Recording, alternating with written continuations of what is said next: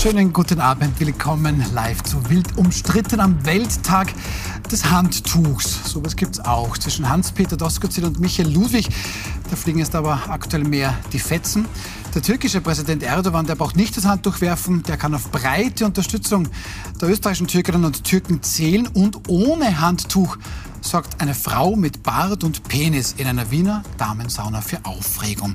Das besprechen wir mit Eva Klawischnik, eine der prägenden Grünpolitikerinnen des Landes, fast ein Jahrzehnt Bundessprecherin, Clubobfrau der Grünen. Schön, dass Sie da sind. Schönen guten Abend. Ich freue mich sehr über Rudi Fussi, wortgewaltiger PR-Berater, mittlerweile im SPÖ-Streit durchaus auch wortgewaltiger Unterstützer von Hans-Peter Doskozil. Schön, dass Sie da sind. Schönen guten Abend. Und Andreas Mölzer, Publizist, ehemaliger EU-Parlamentarier für die FPÖ, lange Jahre auch Mastermind, führender Ideologe für die Blauen. Guten Abend. Grüß Gott.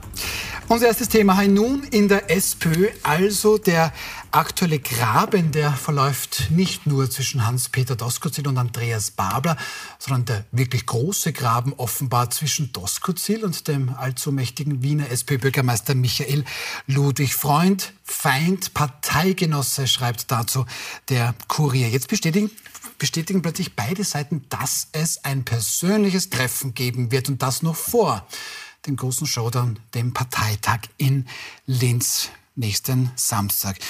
Rudi Fussi, was kann oder soll ein solches Treffen zwischen Doskozil und Ludwig für ein Ziel haben?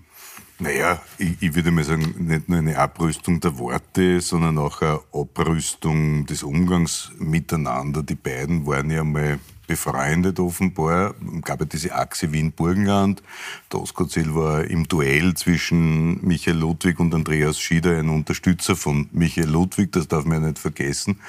Und dann ist in der Corona-Geschichte als, als äh, Wien die äh, Öffnungen ähm, äh, hinausgezögert hat und das Burgenland quasi das vorgezogen hat, war erster Bruch da.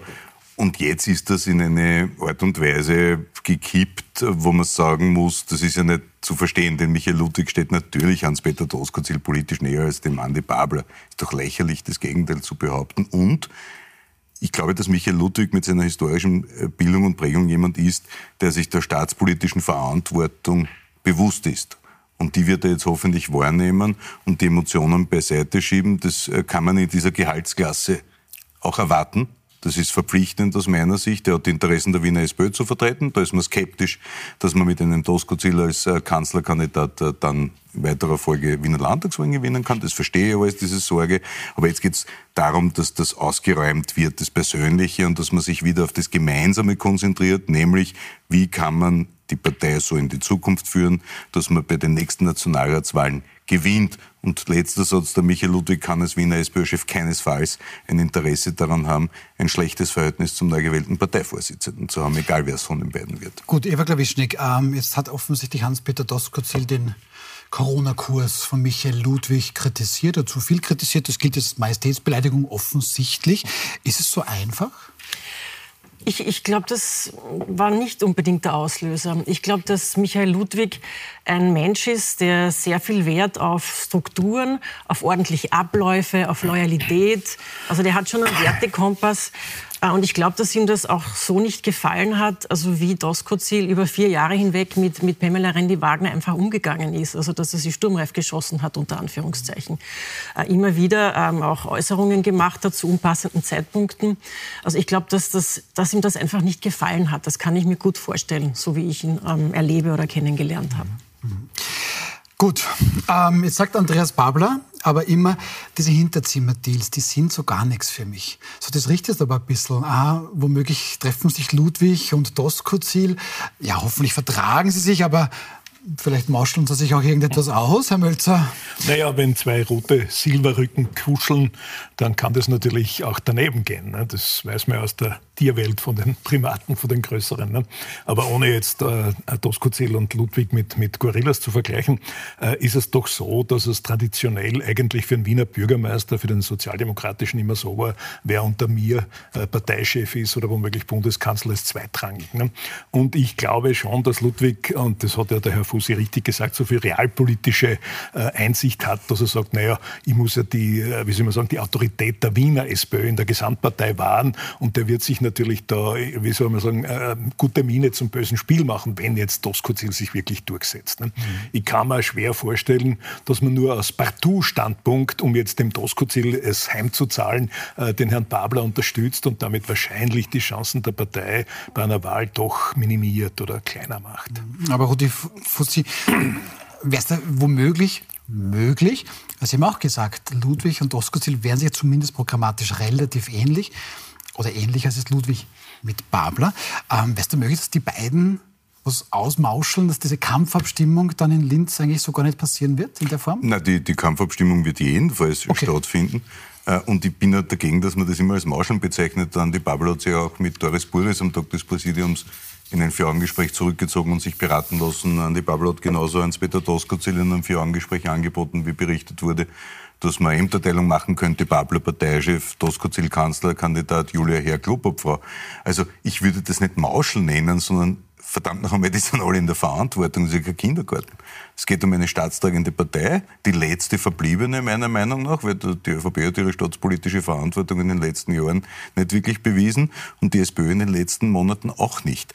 Und die haben sich jetzt alle zusammenzureißen und für mich ist ja das Ergebnis der Befragung völlig klar. Es gibt jetzt drei Blöcke und diese Partei kann nur dann erfolgreich sein bei den nächsten Wahlen, wenn es gelingt, alle drei Blöcke man muss nicht vereinen, man muss nicht heiraten. Der große Bruno Kreisky hat den Fritz Marsch, den Benja, dem sie durch, untereinander gar nicht leiden können, persönlich aber sind gemeinsam marschiert und das muss Fussi, gelingen. Eine Bitte. Frage wirft sich schon auf. Ist das äh, Parteivolk bzw. die Delegierten sind noch so diszipliniert, dass die genau das machen, was ihnen der Wiener Bürgermeister Nein. sagt? Ne? Nein. Das war früher einmal in der SPÖ. Mit Sicherheit ne? nicht, weil sonst wäre ja auch diese ähm, Befragung der Mitglieder anders so ausgegangen, weil sonst so wäre ÖGB und Frauenorganisationen genau. hätten ja sehr viel stärker auch noch mobilisieren genau. können. Nein, nicht nur die ÖGB, Frauen, vier Kanzler, Wiener Landespartei, das war gewaltig, was dahinter ja, aber jetzt ist die Parteibasis unberechenbar, aber, aber, offenbar auch die Delegierten womöglich dann. Ja, ich finde es nur sehr beachtlich, dass diese Abstimmung, ob es eine weitere Mitgliederbefragung gibt, so knapp ausgegangen ist. Also das, das war nur zu erklären, es war 25 zu 22 für oder eigentlich gegen diese zweite Runde ja. in der Mitglieder. Wolltest du da, da, da halber dazu sagen? Und eigentlich stellt sich schon die Frage, wenn man jetzt schon einmal ähm, über drei Kandidaten und Kandidatinnen eine Mitgliederbefragung macht, warum man es nicht wirklich ein zweites Mal gemacht hat. Also warum man diesen Weg nicht weitergegangen ist.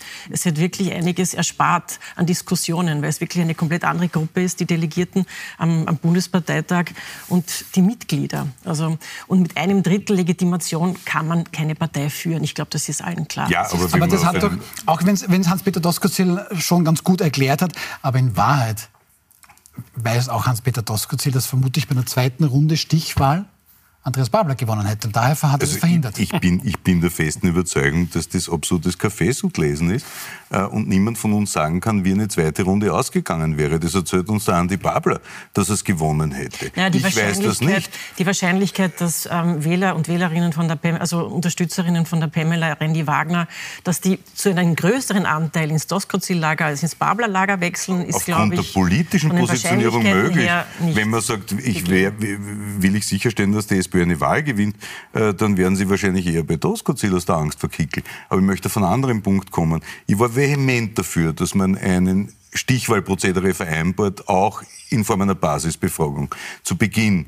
Und dann hat der Bundesparteivorstand getrieben vom Randy Wagner Lager, Christian Deutsch, Michael Ludwig, beschlossen, wir machen ein Stimmungsbild, so hat man sie genannt, und dann am 3. Juni den Parteitag. So, jetzt hat man zehn Tage vor dem Parteitag ein Ergebnis und kommt drauf, scheiße, wir haben eigentlich für dieses Szenario den Weg völlig falsch gewählt. Nur dass man jetzt, wenn man zuerst einen Weg vereinbart und sagt, na gut, gibt's doch nimmer, äh, dann hätte man sich ja endgültig lächerlich gemacht.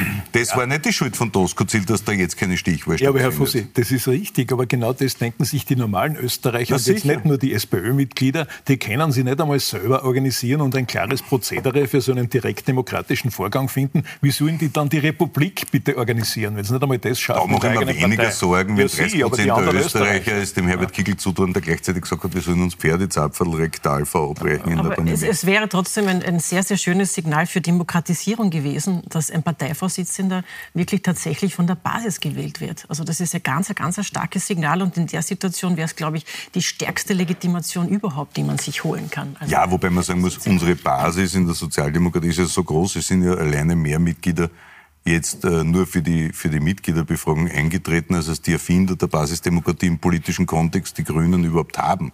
Ja, also, Grüne sitzen in der Regierung, schon, die SPÖ nicht. Ja gut, aber das ist ja kein Qualitätsmerkmal. Das haben wir aber auch immer gehabt vor Landesversammlungen, dass dann Mitglieder eingetreten sind. Eben, also, das, also äh, muss man nein, was leben, ich damit ja? sagen will, ist ja. natürlich wäre es schön gewesen. Und das Schöne ist, und das steht ja jetzt schon fest, weil sowohl Andreas Babel als auch Hans-Peter Doskozil beide in ihrem Programm haben und angekündigt haben, erstens, man will künftig den die Vorsitzende in der SPÖ basisdemokratisch wählen, Statutenänderung und, das ist noch wichtiger finde, man will auch Koalitionsabkommen künftig der Basis vorlegen. Und das ist deshalb wichtig, weil viele dem Doskozil unterstellen, er würde Rot-Blau planen, dann schauen wir an, dass bei der Basis ein rot-blauer Koalitionsvertrag durchgeht. Aber eine spannende, Damit ist das nämlich entzaubert. Eine spannende Frage ist, äh, Frau Klawischnik, Michael Ludwig geht schon auch ein Risiko ein, weil zunächst Randy Wagner Lager, da gab es jetzt die Niederlage, eben auch für Michael Ludwig. Jetzt setzt er offensichtlich auf das Pferd Andreas Babler und übersieht ein bisschen, dass die Bundesländer, wie man hört, sieben von neun eigentlich Team Tosco wären. Das sind natürlich dann auch die Delegierten, die entsandt werden. Und dieses Wiener Machtbewusstsein, Herr Mölzer hat das schon ein bisschen angesprochen, das wird in den Bundesländern schon als Arroganz wahrgenommen. Also ist das ein bisschen auch Stadt-Land? Ludwig Doskozil? Also ich glaube, das kann man auch nicht zuordnen. Auch in den Bundesländern werden unterschiedlichste Lager sein. Also diese Delegierten werden auch nicht eins zu eins das abstimmen, was ihr Vorsitzender sozusagen des Landes ihnen vorgibt. Also ich glaube, dass das quer durchgeht. Ich glaube, diese Zeiten sind vorbei, dass du das einfach so verordnen kannst. Ähm, also ich mache mir um Michael Ludwig keine Sorgen, wirklich nicht. Aber ich schätze ihn auch. Ich finde, er hat ähm, also diesen Konflikt damals mit Andreas Schieder, das ist gut über die Bühne gegangen. Er hat dann die Leute ins Boot geholt. Von dem weiß eigentlich heute niemand mehr etwas das ist vergessen. Also das ist integriert und, äh, und die Stadt funktioniert. Er hat dann die Wahl gewonnen. Also eigentlich ist das gut gelaufen. Ich finde, das ist ein positives Vorbild, wie man einen Konflikt auch lösen kann. Absolut, er hat es nur einfacher gehabt, er hatte was zu verteilen, nämlich Stadtratsposten, während die SPÖ jetzt im Bund, in der Opposition bis auf die Position des unglücklichen Bundesgeschäftsführers Deutschland nichts zum Verteilen ja. hat. Das Aber es gibt, ja, es gibt ja Aufgaben trotzdem. Du kannst dich um Programmatik kümmern, du kannst Zukunftsprogramme entwickeln, Absolut. du kannst dich um neue interessante Fragen. Es gibt so viele Themen, die überhaupt nicht angegriffen werden. Also wenn man jetzt wieder über ähm, ja, äh, Stunden, weniger Stunden bevor im Lohnausgleich und Millionärssteuer, wenn das alles ist, was neu kommt, ist ein bisschen eine vergebene Chance. Es gibt so viele Gleichzeitigkeitsprobleme im Moment. Ja, Et, etwas Neues gibt es schon, Herr Mölzer. Andreas Pablo, ob das jetzt der große Messias ist, der übers Wasser laufen kann, werden wir noch sehen. Wir wissen aber seit gestern spätestens, er kocht nur mit Wasser, weil das ein kleines Hoppala passiert. Dieses Hoppala hat seinen Anfang auf Puls 24 bei Milborn genommen. Hören Sie mal. Ja, Marxismus ist echt eine gute Brille, sozusagen, um ökonomische Zusammenhänge gut verstehen zu können. Es ist nicht umsonst so, dass äh, es heute auch Standardvorlesungen natürlich auf der Universität gibt. Auf jeder Universität, die sich über, über Volkswirtschaft und über viele andere Dinge, auch über Philosophie behaltet hat, den Marxismus. Die Gleichsetzung von Marxismus, natürlich alles, was daraus gemacht wurde, ist, ist natürlich äh, äh, Blödsinn. Ne? Also, es versteht kein Mensch äh, solche Argumentationen. Also ich finde aber, man sollte alles machen. Ich kenne genauso neoliberal alle Philosophen, mit denen ich mich auseinandersetze. Aber ich finde schon, dass der, der, Zugang zu erklären, wie die Ausbeutung im Lohnprozess und viele andere Geschichten organisiert sind, sicherlich eine Berechtigung hat. Also sind Sie Marxist? Ich bin Marxist, ich bin marxistisch orientiert seit meiner Jugendorganisation, aber Marxist ist natürlich ein hartes Wort manchmal. Also Andreas Babler war Marxist äh, bei Corinna Milborn auf Puls 24, hat sich dann auf den Weg gemacht zum Königelberg, mhm. in die ZIP 2 zu Armin Wolf. Da dürfte es dann offensichtlich eine spannende Wandlung gegeben haben, denn dort bei Armin Wolf war Babler dann doch kein Marxist mehr. Armin Wolf hat Andreas Babler dann wortwörtlich gefragt, also sind Sie doch kein Marxist? Und da hat dann Andreas Babler gesagt, nein, überhaupt nicht, wenn man das so interpretiert. Also Mölzer, da hat er doch Marxist gesagt, oder nicht? Ja, ja, ich finde das eigentlich erfrischend ehrlich. Ne? Äh, weil, schauen Sie, wir dürfen ja nicht vergessen, die, die SPÖ, die heutige, die in der Zwischenkriegszeit Sozialdemokratische Deutsche Arbeiterpartei geheißen hat, hat ja den Austromarxismus vertreten. Ne? Von Viktor Adler und Engelbert Bernersdorfer, den Gründervätern, über Otto Bauer bis auf war das der Austromarxismus. Ne? Der natürlich schon so radikal und so links war, dass er ein Platz für eine KP in der Zwischenkriegszeit in Österreich gar nicht gegeben war. Ne? Friedrich Adler, der Sohn des Parteigründers, der den Grafen Stürk erschossen hat im Krieg, den Minister, ne, hat sich der KPÖ damals verweigert, also der Kommunistischen Partei. Und deswegen ist das nichts geworden mit den Kommunisten in Österreich. Heute schaut es ein bisschen anders aus. Und wie sehr doch der Marxismus als ideologische Grundhaltung da ist, ne? das finde ich ehrlich, wenn man das sagt, das sieht man ja bei den jetzigen KPÖ-Leuten in Salzburg, wo man von der grünen Jugend zur KPÖ wechseln kann und wo was wie der eine in der Steiermark der Pateda, glaube ich, heißt, der war zuerst SPÖ und ist dann KPÖ. Das heißt, marxistische Grundhaltung ist da. Für linke Parteien finde ich das legitim. Und warum soll man das verstecken? Ne? Es ja, ist das Wort allerdings scheinbar so punziert, dass man halt auf dem Weg im ORF sich überlegt, ob es nicht doch gescheiter ist. Es ist ein bisschen klein sagen, zu halten. Frau ne? weil sagt Andreas Mölzer, das grundehrlich, ne, nicht grundehrlich. Jetzt sitzt er da in dem Studio, ist Marxist und dann bei Herrn Wolf in der ZIP 2 doch nicht. Das ist ja, nicht grundehrlich, das, oder? Da ist der Spin-Doktor angerufen. Inzwischen. Ah, okay. ja, ich, also ich glaube, wenn man natürlich diese unterschiedlichen ähm, Auswirkungen, also was Marxismus ja dann auch heißt, ist also Kollektiveigentum, Enteignungen, ähm, kein Privateigentum, also solche Sachen. Also das Diktatur des Proletariats und das, so weiter. Das, das, ja, aber wenn man das sozusagen als Modell sieht, wie man ökonomische Zusammenhänge erklärt, ist es ein bisschen schon ja. leichter gängiger. Ja.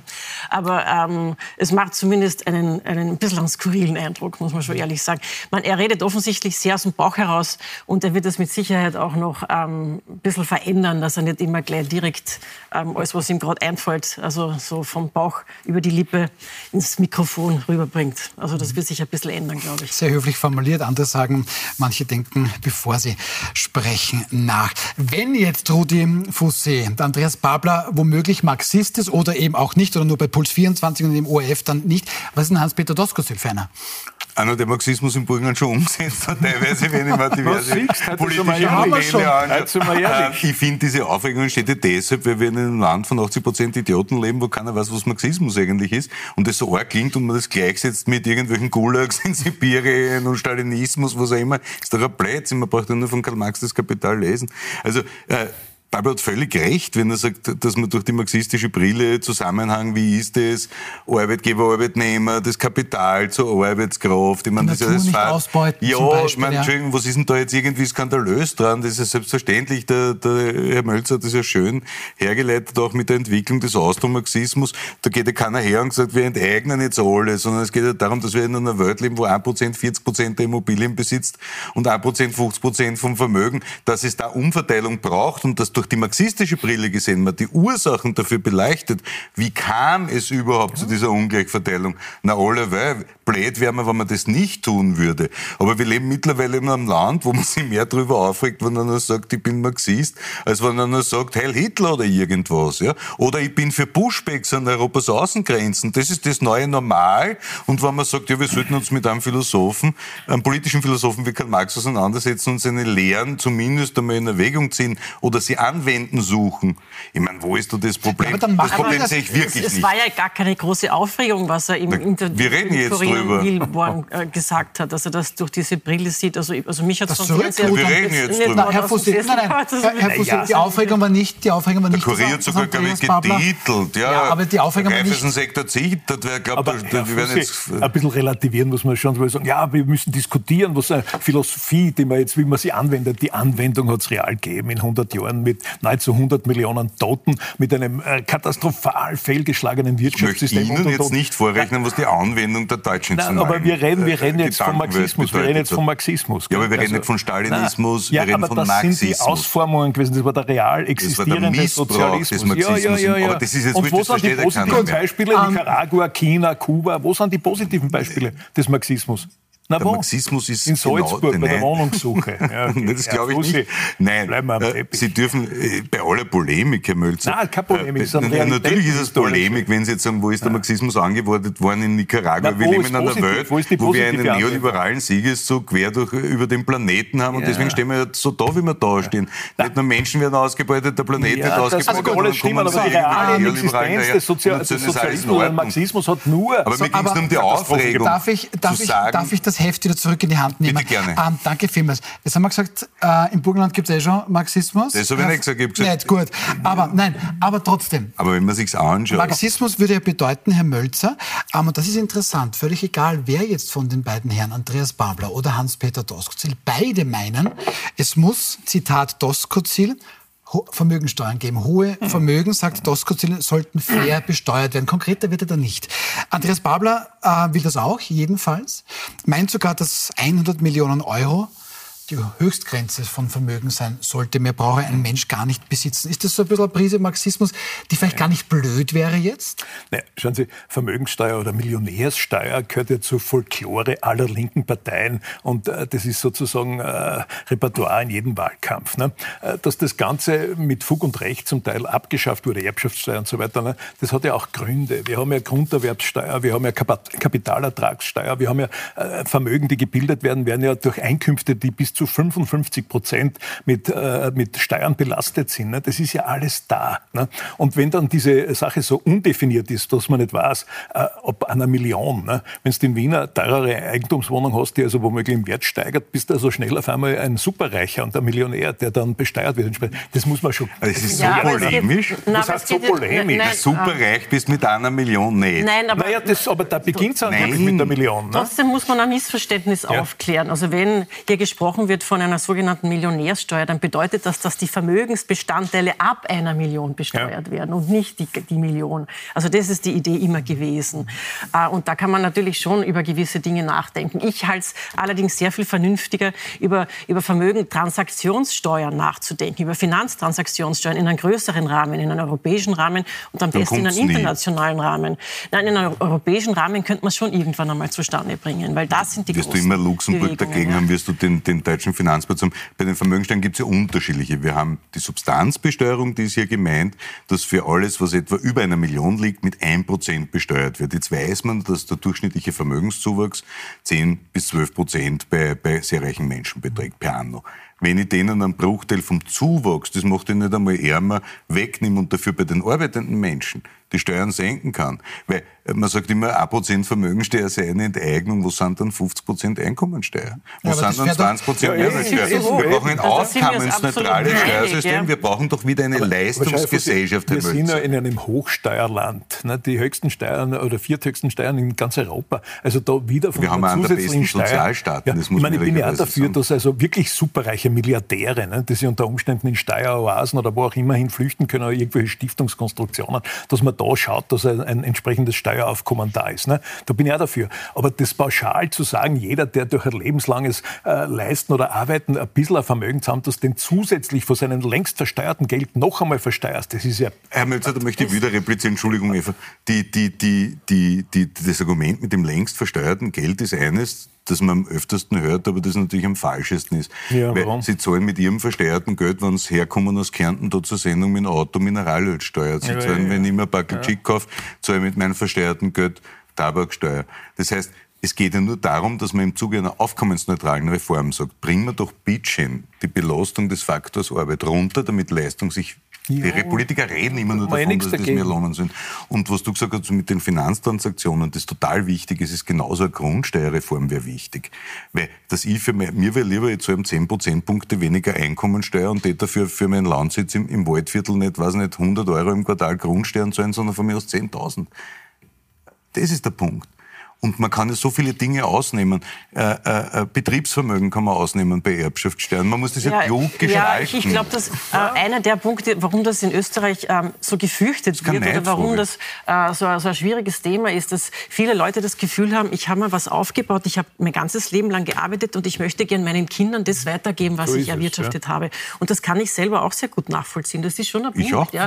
Und deswegen muss das, wenn man das angreift, muss das sehr klug angegriffen werden und sehr vorsichtig angegriffen werden sein und sehr, ja, in dem Sinn ähm, auch aufkommensneutral, dass du auch wirklich wieder was zurückgibst. Also, Aber einigen uns, vielleicht, einigen uns vielleicht drauf, Populismus, den man immer auf der rechten Seite sieht, den gibt es links natürlich auch. Nicht, nein, wir wissen jetzt, nein, wir, wissen, wir, da, wissen, wir sperren die Balkanroute oder wir sorgen für fairere Verteilung von Steuern, hat doch mit Populismus um, Fussi, nichts Herr zu tun, Fussi, Wir wissen, die SPÖ, Herr Rudi, ja. die SPÖ weiß noch nicht, wer sie anführt. Wir wissen ja. noch nicht, wann gewählt wird. Wir wissen noch nicht, wer diese Wahl gewinnt. Wir wissen ja. noch nicht, wer koaliert.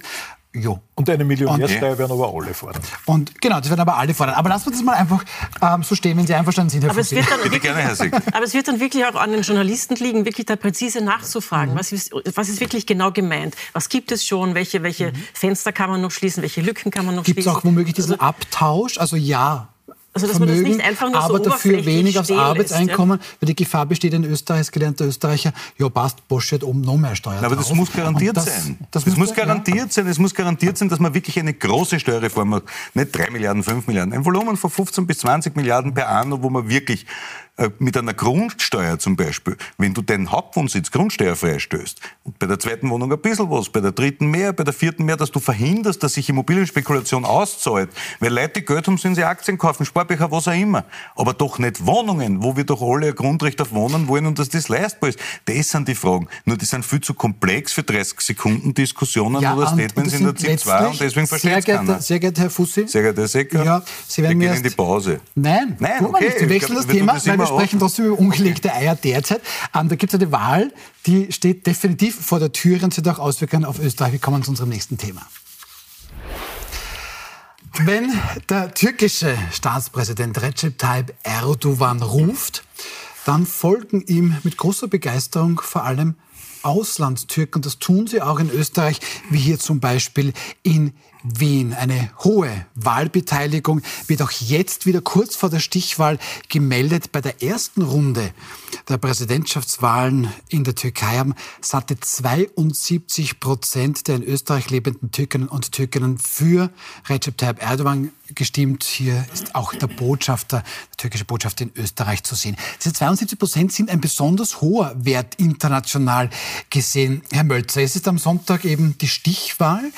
Ähm, kämpft quasi Erdogan um, um ja, den Fortbestand seiner Macht. Ähm, und in Österreich laufen die Türkinnen und Türken wieder ganz besonders fleißig zu den Wahlurnen für ihren Recep Tayyip. Naja, Erdogan wird das höchstwahrscheinlich auch gewinnen. Und es ist schon interessant, ne, dass Leute, die so lange an der Macht sind wie Erdogan, sich vom Reformer dann zum Autokraten entwickeln. Ne, weil das kann man, muss man ihm natürlich nachsagen, dass er eher autokratisches Regierungssystem jetzt inzwischen hat. Und er ist offenbar bei den österreichischen Türken, bei diesen Austro-Türken, wenn man so sagen will, sehr populär. Ne. Es ist auf der einen Seite legitim, die Leute dürfen das Wahlrecht ausüben, wie sie wollen, das ist überhaupt keine Frage. Auf der anderen Seite ist es natürlich für mich schon ein Indiz, dass es mit der Integration in das neue Heimatland, Gastland, ne, nicht so weit her ist. Ne? Aber die Leute nehmen doch äh, leidenschaftlich Anteil am politischen Geschehen ihres Heimatlandes. Ne? Und das zeigt schon, dass die Loyalitäten da noch sehr äh, Richtung Ankara oder Istanbul orientiert sind. Ne? Das ist legitim, gell? aber es ist ein Indiz. Rudi Fussi? Hat er recht. Also, ähm, fast halt, immer, fast immer. Äh, man muss immer aufpassen bei Mölzer, man darf ihm nicht zu oft recht geben, weil das führt dann zu Hybris. Aber grundsätzlich ist so, äh, ich bin erschüttert, weil wenn man sich anschaut, jetzt kannst du zwischen Doskozil und Pablo entscheiden und kannst dir nicht vorleben äußern und kannst sagen, okay, ist aber beides irgendwie okay. Die sind beide nichts. Der eine plakatiert jetzt, er haut alle Syrer, alle Flüchtlinge aus Syrien aus dem Land raus, der Oppositionskandidat. Ja. Äh, der Erdogan hat dort eine Autokratie aufgebaut. Das ist in der Analyse völlig richtig. Äh, wir haben in der Integration sehr, sehr vieler türkischer Mitbürgerinnen und Mitbürger definitiv versorgt in den letzten Jahrzehnten. Da gab es einen hervorragenden Presseleitartikel vom Herrn Baltacci, der das Leben seines Vaters beschrieben hat, den man nach Tirol geholt hat, nur zum Hackeln. Da hat keiner geschaut, dass der äh, integriert wird, eine Bildung kriegt, Deutsch lernt. Das war sehr bedrückend zu lesen. Ich finde das alles wahnsinnig schlimm. Die schauen halt den ganzen Tag ihre türkischen Saatkanäle offen, offenbar. Das sind halt Parallelgesellschaften. Das sind echte Parallelgesellschaften in Teilen. Ähm, und da haben wir ein Thema. Und ich bin, ich bin ganz, ich reagiere ganz allergisch darauf, wenn politische Konflikte aus dem Ausland nach Österreich getragen werden. Wurscht, wer das macht im Übrigen. Ähm, das geht nicht. Ja? Ähm, ich, ich, finde, da haben die politischen Parteien in Österreich, da muss man die FPÖ freisprechen davon, weil die mit den Türken nichts zu tun. Aber wenn man sich anschaut, wie ÖVP, SPÖ, teilweise auch die Grünen, äh, türkische Kulturvereine etc. versucht haben, für Wahlen zu vereinnahmen, da bewusst Signale zu senden, da hat man nicht genau geschaut, sind die jetzt AKP-nahe oder nicht. Dasselbe Probleme hatten wir äh, im Umgang äh, mit der, mit der muslimischen Gemeinde früher. Das ist jetzt besser geworden, muss man ehrlicherweise sagen. Da haben wir ein Thema. Wenn das so ist, dass die einen Autokraten wählen, dann haben wir auch ein Thema, weil die Menschen denken ja nicht einmal so und dann anders, äh, sondern da haben wir was zu leisten. Ja. Ich bin sehr gespannt, was Eva Klawischnik dazu zu sagen hat. Jetzt muss ich aber kurz in die Werbung geben. Es geht nach einer kurzen Pause spannend weiter mit dem Thema Erdogan und seine Fans in Österreich.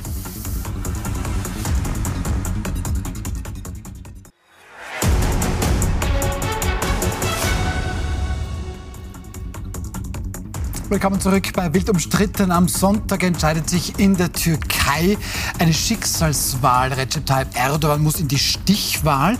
Und wir haben darüber gesprochen, warum so viele Türkinnen und Türken, die in Österreich leben, ja ganz, ganz treue Anhänger von Recep Tayyip Erdogan sind. In der ersten Runde der Präsidentschaftswahl hat Erdogan in Österreich 72 Prozent bekommen.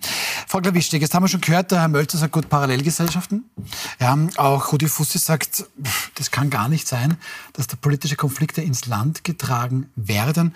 Man hat auch immer von den Linksparteien versucht, da irgendwie auf einen Nenner zu kommen. Ja, wie kommentieren Sie auch diese 72 Prozent oder die dieses Thema mit womöglich Parallelgesellschaft? Also einerseits ist das jetzt, glaube ich, kein Phänomen der türkischen Community hier bei uns in Österreich, sondern das ist europaweit ein Phänomen, mhm. dass äh, viele Menschen im Moment dazu tendieren, einen sogenannten starken Mann sich zu wünschen und einen starken Mann zu wählen. Und Erdogan ist mit Sicherheit so ein Typ. Er hat sich jetzt auch als Vermittler ähm, im, im Russland-Ukraine-Krieg präsentiert. Er hat sich international präsentiert.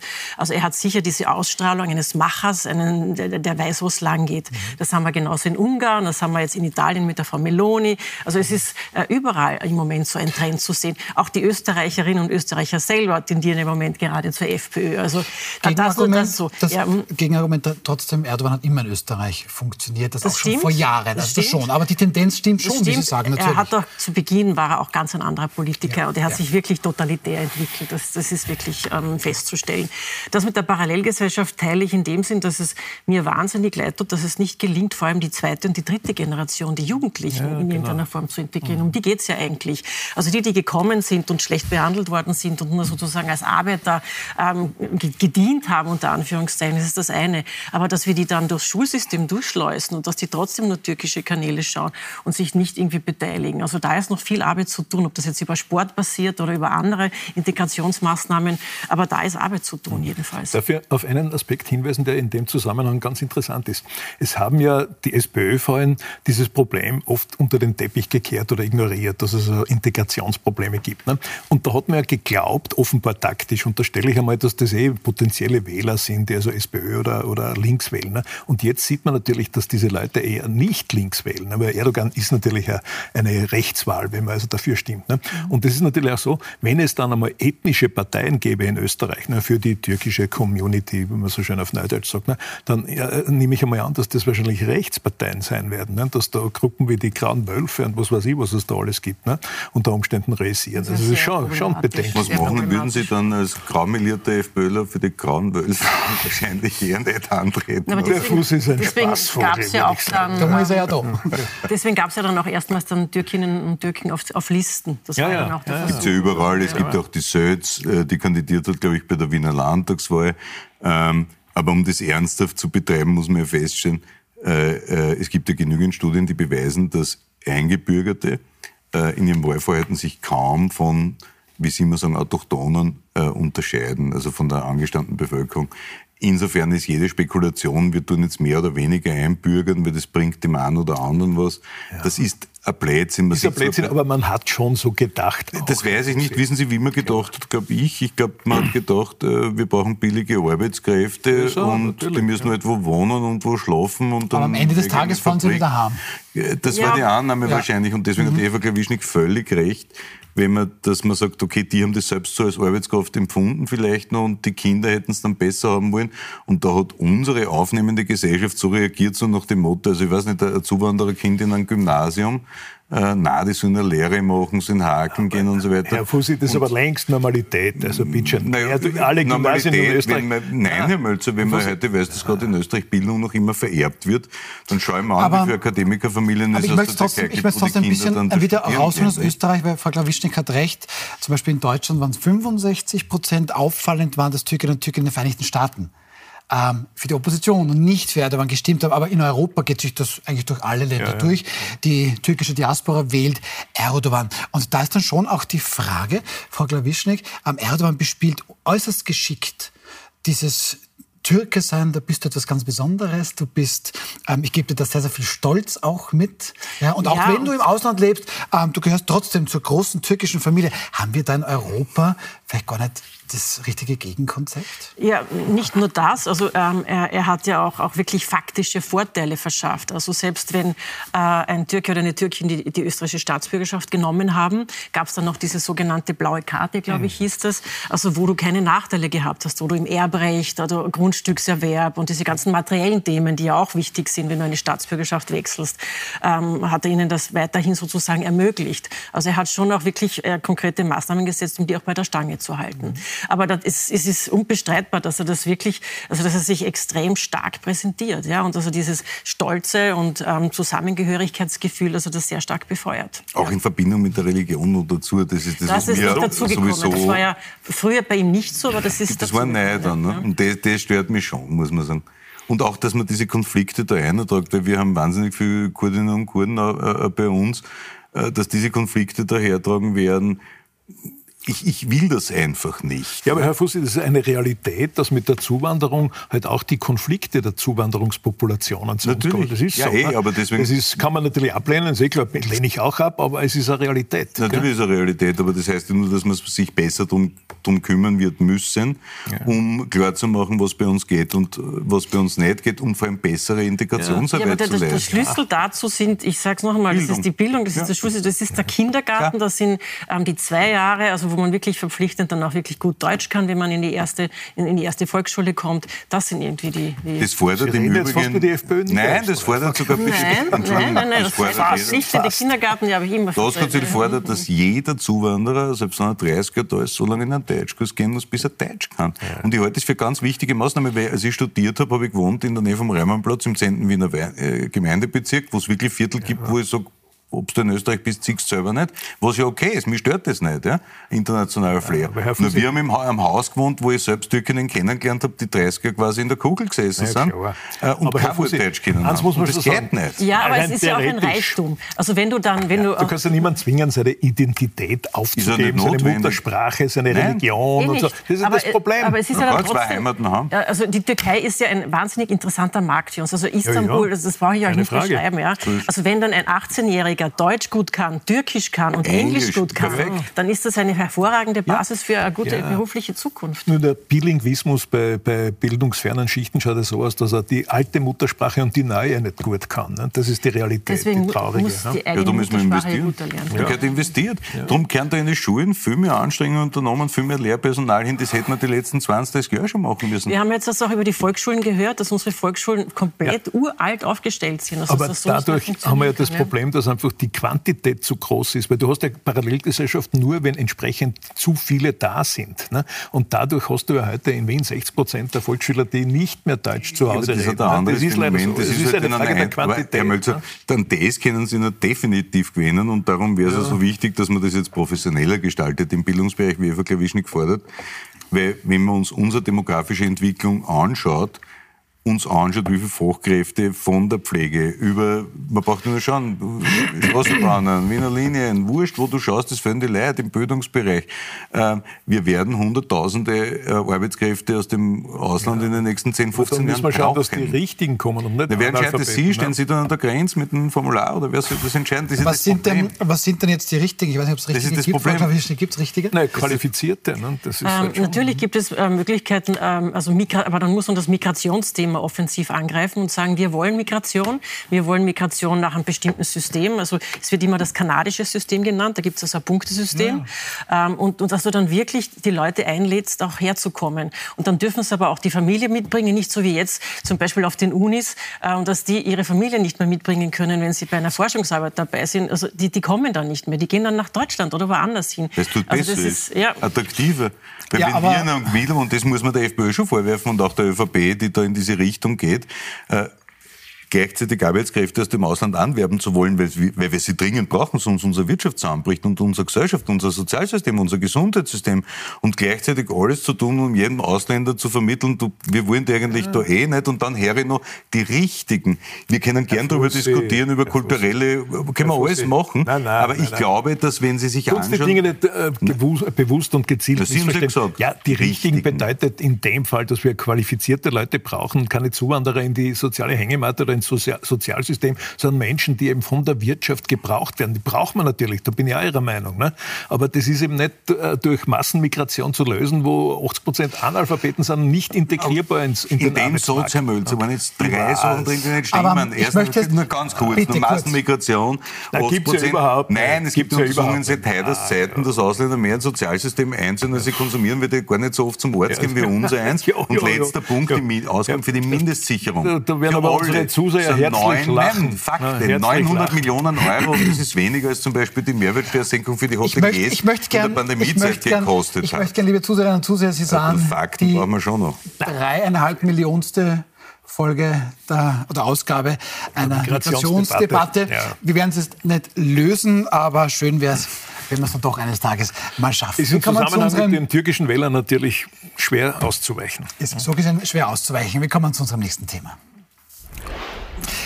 Die Tageszeitung heute, die ist ja selten um knackige Schlagzeilen verlegen.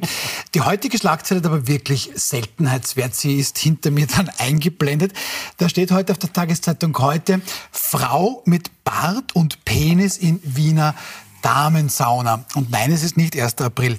Frau Klawischnik, diesen Fall hat es so gesehen tatsächlich gegeben. Stellen wir uns mal einfach vor, Sie sitzt in der Damensauna und es kommt eine Person bei der Tür rein, die Bart und Penis hat. Was denkt man sich da als Frau in der Damensauna? Ich, ich denke mir, die Person hat sich in der Tür geirrt natürlich. Und das haben mhm. sich wahrscheinlich die, die Damen auch gedacht, die dort in der Sauna sitzen. Ja. Das ist natürlich ganz eine schwierige Situation, wenn das jetzt eine Transgender-Person ist, der man das aber noch nicht ansieht, die vielleicht gerade in der Umwandlung ist oder keine Ahnung. Ja. Die hat ja nicht den Ausweis mit ja, oder hat ja auch kein Schild oben und wird auch nicht in die Sauna hineingehen und sagen, Entschuldigung, aber ich muss Ihnen nur kurz was erzählen. Das wird ja auch nicht passieren. Also das, Maria. Das, ja, das ist, das ist eine sehr schwierige Situation für alle Beteiligten. Ähm, ja, also ich bin da auch etwas ratlos. Nur der Vollständigkeit halber, die Person hat tatsächlich nichts falsch gemacht. Die Tageszeitung heute hat den Wiener Bädersprecher Martin Kontinski dann gefragt. Ja, und er sagt, für die Nutzung von Bereichen, die zwischen Geschlechtern differenzieren, ist das am Personaldokument angeführte Geschlecht maßgeblich.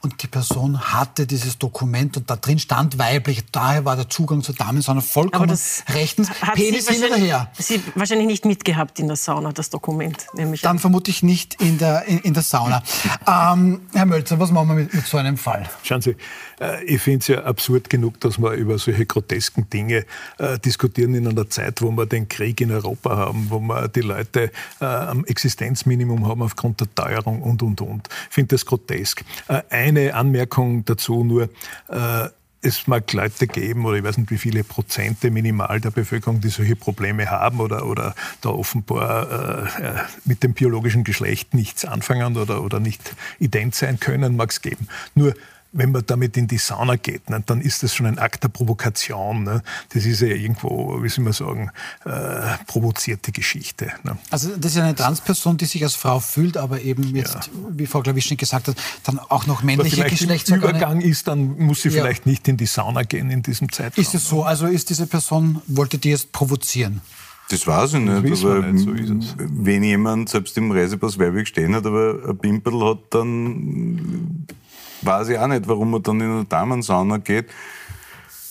Es ist, äh, wie viel Prozent oder Promille betrifft es in der österreichischen Gesellschaft? Ich bin für absolutes Diskriminierungsverbot. Ich bin dafür, dass Menschen, die sich nicht, äh, die sich anders fühlen, als sie quasi durch die primären Geschlechtsteile äh, sichtlich geboren wurden, dass denen geholfen wird bei Transition, also dabei sich umoperieren zu lassen, psychologische Betreuung, das muss der Staat alles zur Verfügung stellen.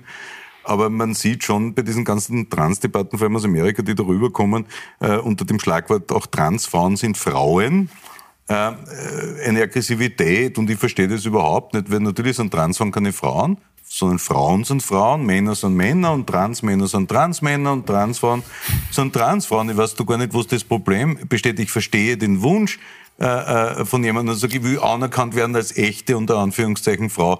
Ja, aber wenn du ohne Gebärmutter auf die Welt kommst, wirst du halt schwer Kinder gebären können und umgekehrt äh, wirst du auch keine machen können. So, ich verstehe das Problem überhaupt nicht, verstehe, bin aber dagegen, dass man sich zu sehr darüber lustig macht, weil für die Leute selber, wenn man sich das vorstellt, wie ich ja. draufgekommen bin, dass ich schwul bin, war das auch für mich quasi äh, fast suizidär, äh, wo ich mir gedacht bist du deppert, das will, will überhaupt nicht sein. Ja? So, jetzt stell mal vor, das muss nur mal Potenz Ärger sein, wenn du draufkommst, du kommst als Andi Mölzer auf die Welt ja, ja. und willst dann die Susi Mölzer sein. mit die Andrea sein, wenn... Die Andrea aber, aber, aber, nicht, ja. Nein, aber das ist, das ist ja... Das mir gar nicht lustig, ich mache mir gar nicht lustig, das mag es geben und das ist wahrscheinlich schwierig, sehr also schwierig. Also Erika Schinecker zum Beispiel. Na, eh klar, ja, kennen wir ja als Berührende Partner. Geschichte. Aber, aber schau, ich muss deswegen nicht unbedingt in die Sauna gehen und danach habe ich dann einen Ausweis und sage, Edge. Na, aber das haben wir uns, glaube ich, alle einig, weil wenn ich, äh, wenn, ich, wenn ich, also, wenn klar erkennbar ist, da hängt was,